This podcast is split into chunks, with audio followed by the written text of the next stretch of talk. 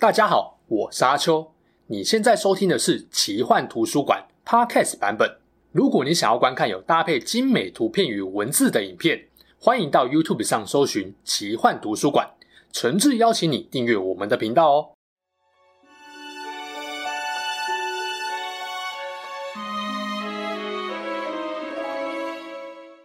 Hello，大家好，我是阿秋，来聊聊神秘奇幻的主题故事。二零二三年十二月二十号，波西·杰克森的影集终于上了串流平台，波西粉大概都要哭了，等了不知道多少年才终于推出能看的影视作品。我自己骂归骂，第一时间还是追了影集。虽然到拍影片的这个当下，第一季才出了一半，不过我已经可以跟大家说，来看吧，真的拍得不差了。但即使还不差，我觉得波西·杰克森在台湾大概还是很难红起来。过去二十多年来，西方奇幻故事在台湾最夯的前三名，《哈利波特》跟《魔戒》肯定就包办了前两名。波西·杰克森大概就是在第五到第十名这个区间，感觉好像也不差。但坦白说，前三名的人气跟第四名以后的差距，大概就是像伏地魔跟史内普那种差距了。也就是说，波西·杰克森系列要追上《哈利波特》跟《魔戒》几乎不可能。而这套小说可是在全世界销量累积了一亿八千万册，是史上最畅销的奇幻作品之一啊！这集就要来聊聊为什么在国外相当知名的波西·杰克森在台湾红不起来的原因。当然，我会介绍一点这个 IP 吸引人的地方，毕竟个人还蛮喜欢波西·杰克森，也希望更多人喜欢上这部作品。会综合一些我对于小说、电影还有影集的想法，给大家做参考。进入主题前，也推广一下我跟阿瑞合开的 Podcast 节目《说书人下班后》。会分享我自己对于当周有趣的生活或时事话题，你会听到我平常跟别人拉赛闲聊、讲干话的内容，包含很多我内心的真实想法。欢迎闲暇之余拿来配饭或配工作。最近就聊过《幽游白书》真人版，我给几分？一零一烟火是不是该让贤？还有博恩是不是真的被外送员骗了？等话题，每个礼拜五傍晚更新，欢迎到各大 Podcast 平台收听哦。怕有人不知道，先简单介绍一下波西·杰克森这部作品。它是美国作家雷克莱尔顿的系列奇幻文学作品。这系列总共五集，在全球已经翻译超过三十个国家的语言版本，是全球最畅销的小说系列之一。连前美国总统奥巴马也推荐。这系列也被誉为继《哈利波特》系列之后最成功的经典奇幻文学与《哈利波特》系列接班人。二零一零、二零一三分别改编成电影，二零二三年底推出影集。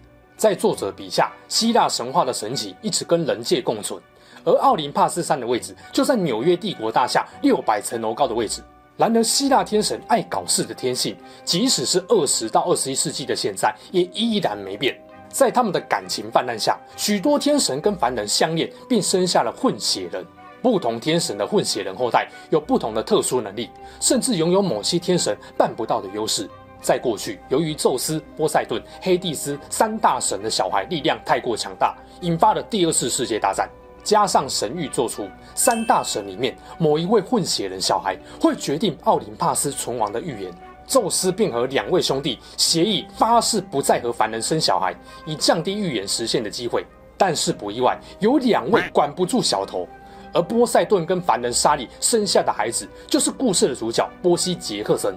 十二岁的波西开始在人间被黑帝斯派去的复仇女神追杀，后来朋友兼守护者的格罗佛想把他送到安全的混血营，不料途中却被半人半牛的弥诺陶追杀，母亲因而牺牲，九死一生逃进混血人基地后，遇见了遗传雅典娜智慧的安娜贝斯和剑术最强、最先释出善意和波西当朋友的陆克。然而在被波塞顿认领后，随即被指控是偷走宙斯最强武器闪电火的小偷。在宙斯的警告下，波西必须在时限内归还这件他根本没有偷的神器，避免宙斯发动天神战争。于是，他和另外两位伙伴踏上了调查真相、想办法让神火物归原处的旅程。任务途中，不止遭遇了梅杜莎、怪物之母艾奇娜的袭击，怀疑是黑帝斯搞鬼的他们，到了冥界才发现事有蹊跷，最终得知这起事件的幕后主使者。这大概就是第一部的故事大意。波西的冒险相当刺激，一路上跟伙伴的互动还有成长也值得一看。后续的妖魔之海、泰坦魔咒、迷宫战场跟终极天神，波西还会遇到不少伙伴跟敌人，并且想尽办法利用他的武器、绝招跟优势来对付最终大魔王。当然，他和老爸波塞顿的互动也是看点之一。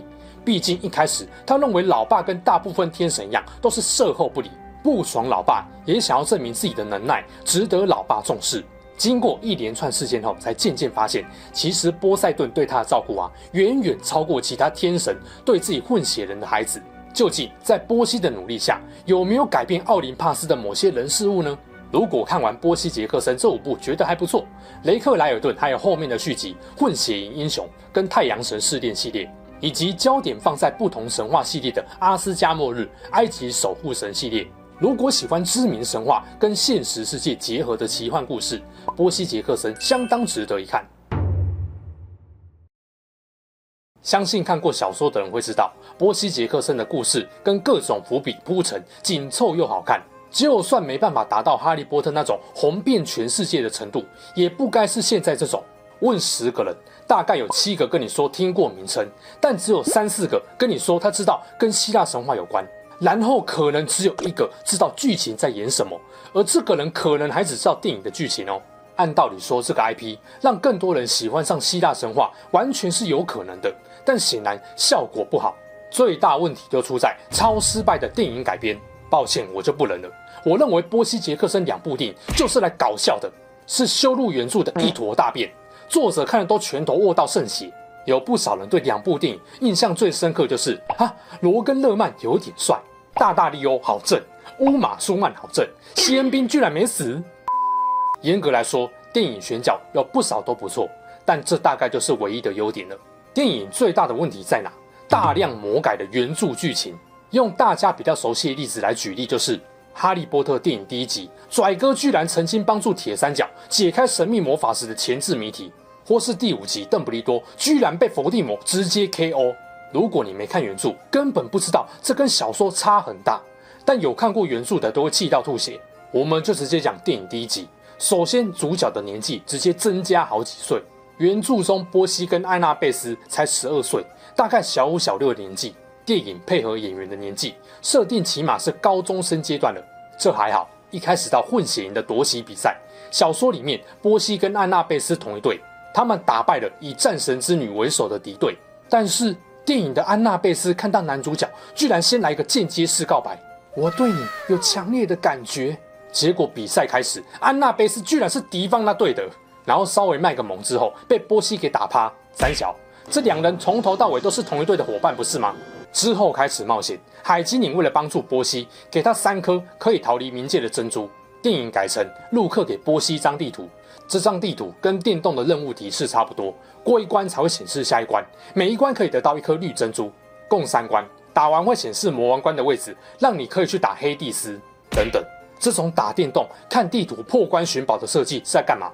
好像变成一场可有可无的儿戏，而不是影响世界命运的危机了。然后波西到冥界最重要的一个目的是救出妈妈，在遇到危机不得不逃跑时，因为珍珠只有三颗，为了任务跟大局着想，只能先放弃妈妈。波西悲痛的跟伙伴离开，还不断跟妈妈喊话，说自己一定会回来救她的。结果电影里面，杨楠对波西说自己是他的守护者，让波西安全离开地狱是他的使命，你就带妈妈走吧。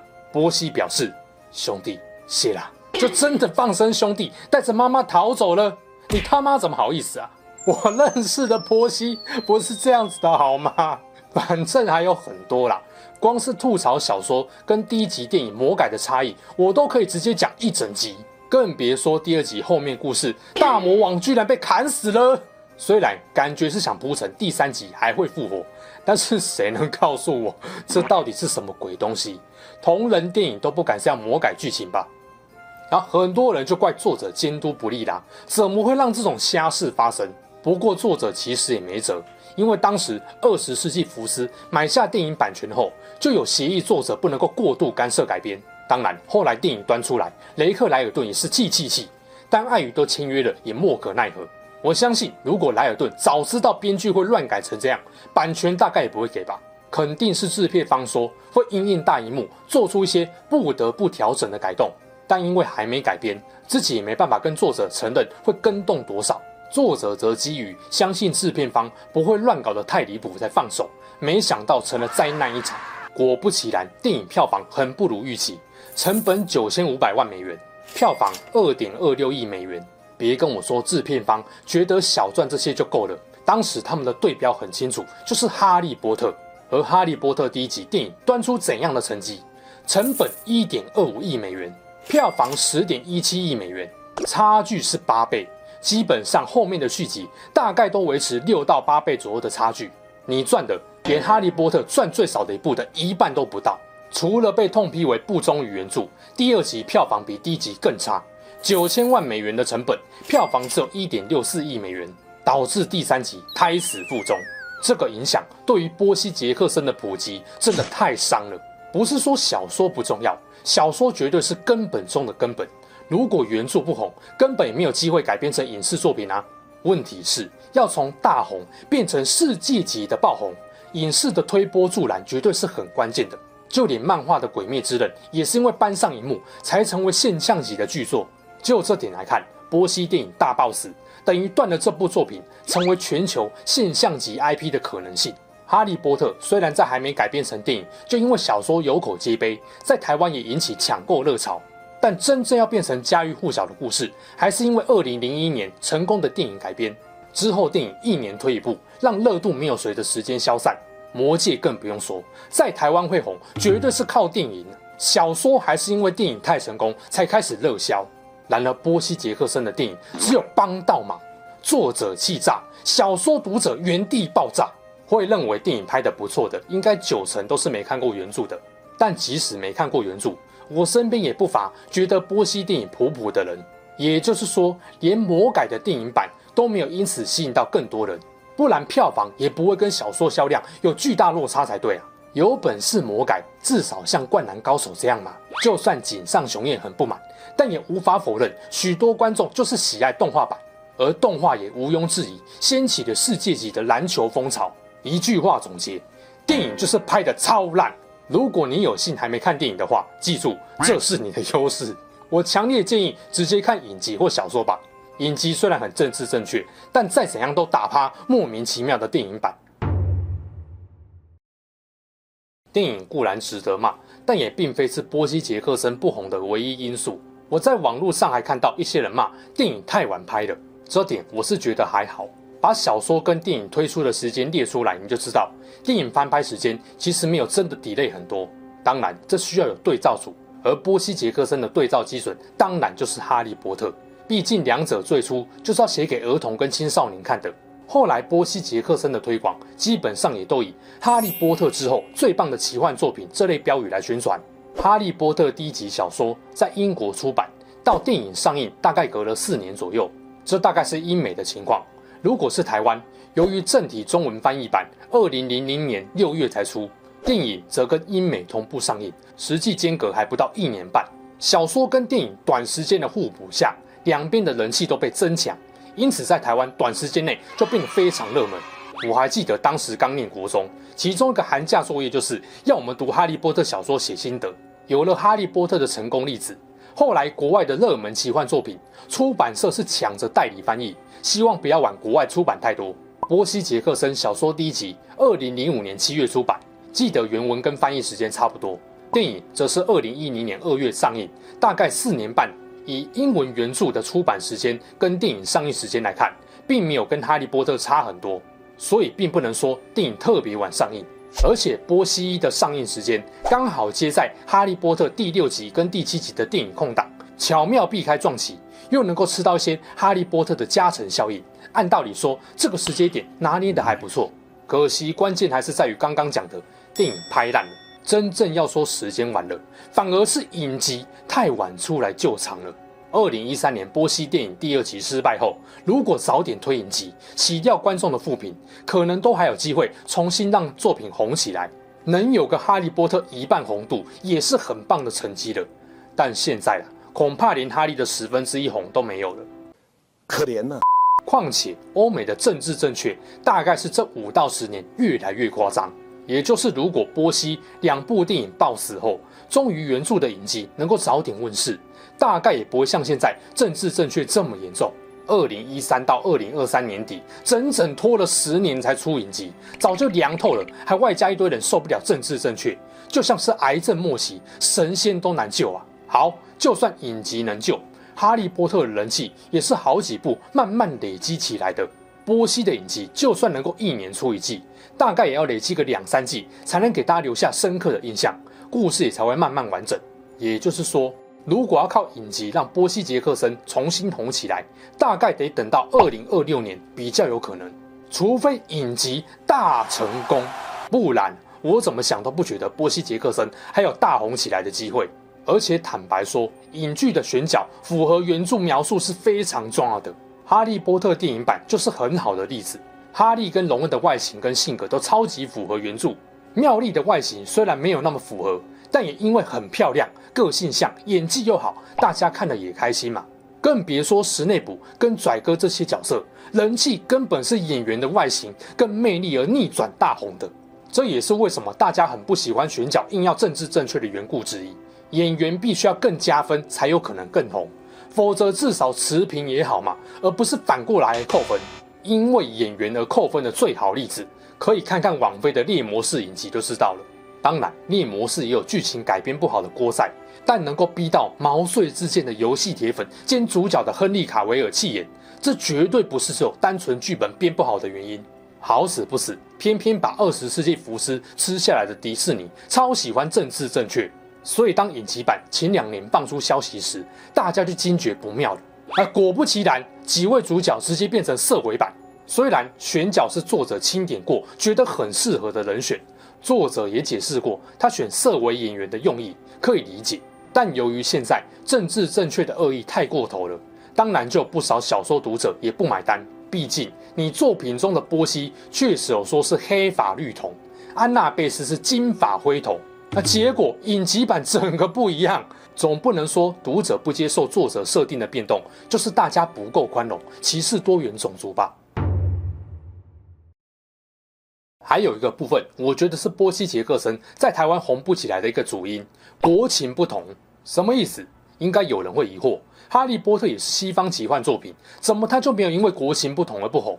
原因在于两部作品虽然都跟现实社会还有史实结合。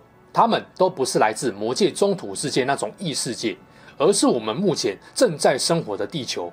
所以，哈利波特跟波西·杰克森都提到了第二次世界大战，某种程度上也都对于剧情有一定的影响。然而，罗琳的魔法世界并没有需要学习的先辈知识，你不需要知道霍格华兹四大学院是谁创立的，或是巫师社会有哪二十八个纯血家族。不用知道每个家族大概的历史发展，也能够完全了解哈利波特的故事乐趣。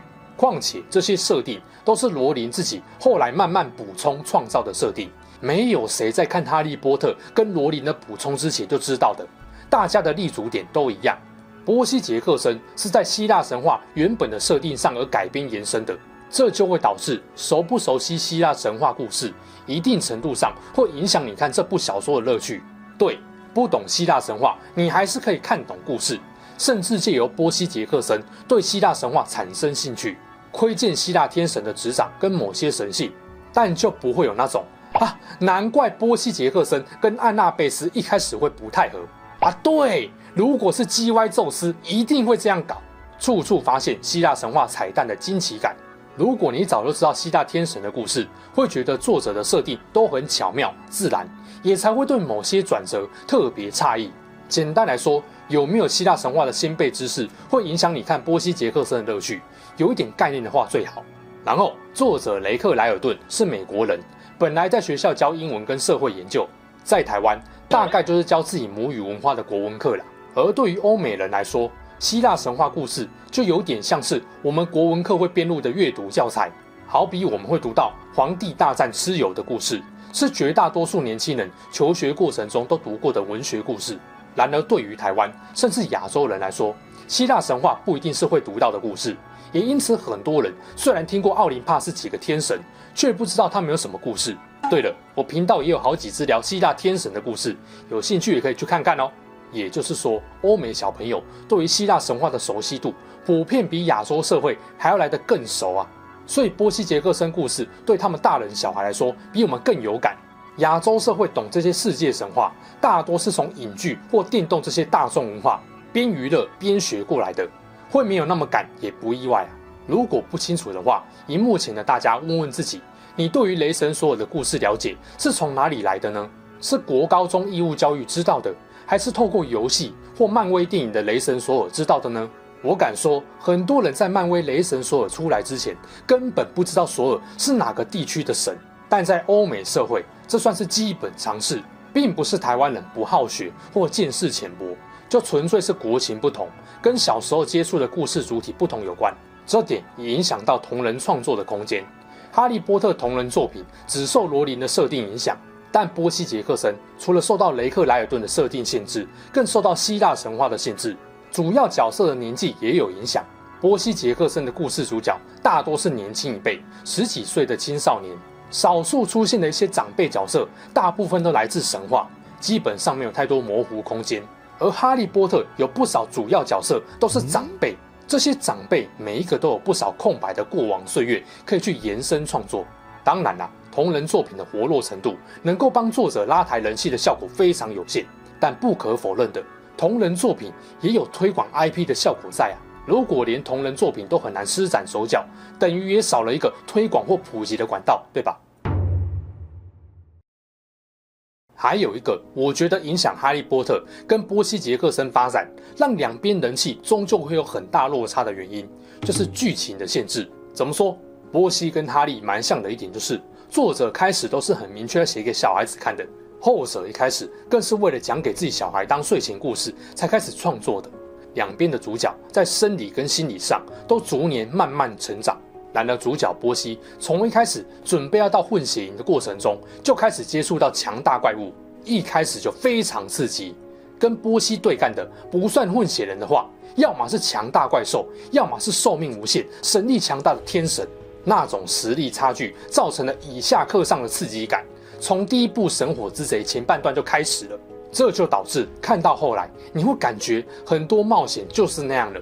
可能波西去年、前年还经历过更糟的，就比较没有逐渐升级、大进化的感觉。哈利波特就很明显有难关一年比一年更棘手的感觉，加上是罗琳的原创故事，以至于到了中后期都还是很期待哈利会有什么新转折跟新发展。反过来说，波西·杰克森第一部的尾声就把整部作品最大的一个爆点告诉你了。第二部开始就知道谁是真正搞事、要引爆大战的大魔王。如果你对于希腊神话又有一点概念，说不定开场不久就能够猜到大魔王是谁。魔王的动机也很好理解，剩下就是看整个搞事的过程，作者怎么安排的精彩，最后要怎么收掉魔王了。雷克莱尔顿的故事编排还是很优秀。但对于哈利波特来说，我认为上限就没有那么高了。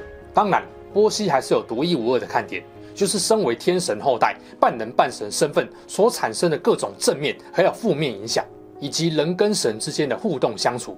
这种把古代神话搬到现代社会来结合并诠释的类型，波西·杰克森可以说是做得最出色的。那因为都跟现实社会有强烈连结，所以两个 IP 对于读者都产生了不少共鸣。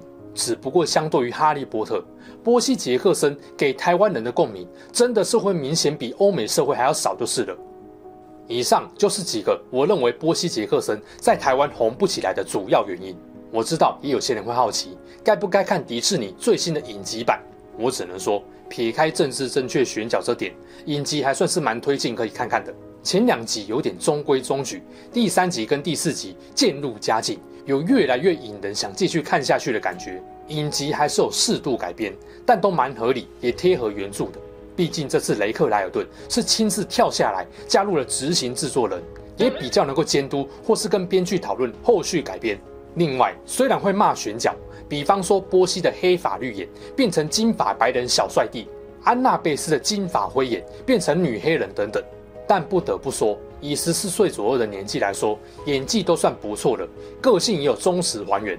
格罗佛没有咩咩叫，有点可惜，但不影响剧情发展。不过，也可能是因为有两部电影黑历史垫背，在作者有介入之下，影集再怎么搞，应该都很难超越电影的愤度。没比较没伤害，有比较才会知道影集已经拍得不错了，特效有到位，也把神话元素跟现实美国城市街景做了很好的融合。重点是，如果你不想看小说，也没有别的选择可以挑了，拜托电影那个根本是披着波西·杰克森的皮的同人魔改作品，真的不要荼毒自己。真的想了解原著魅力，又懒得看小说的话，影集还算值得一看，可以给个机会就是了。好啦，如果喜欢我介绍奇幻或神话故事的影片，记得要帮我按赞订阅哦。如果你身边有想要看波西·杰克森电影，或觉得电影还不错看的，麻烦这支影片推给他。有余力，希望能够加入会员支持我，也可以收听我跟阿瑞共同主持的 Podcast 节目《说书人下班后》。我是阿秋，我们下次影片再见，拜拜。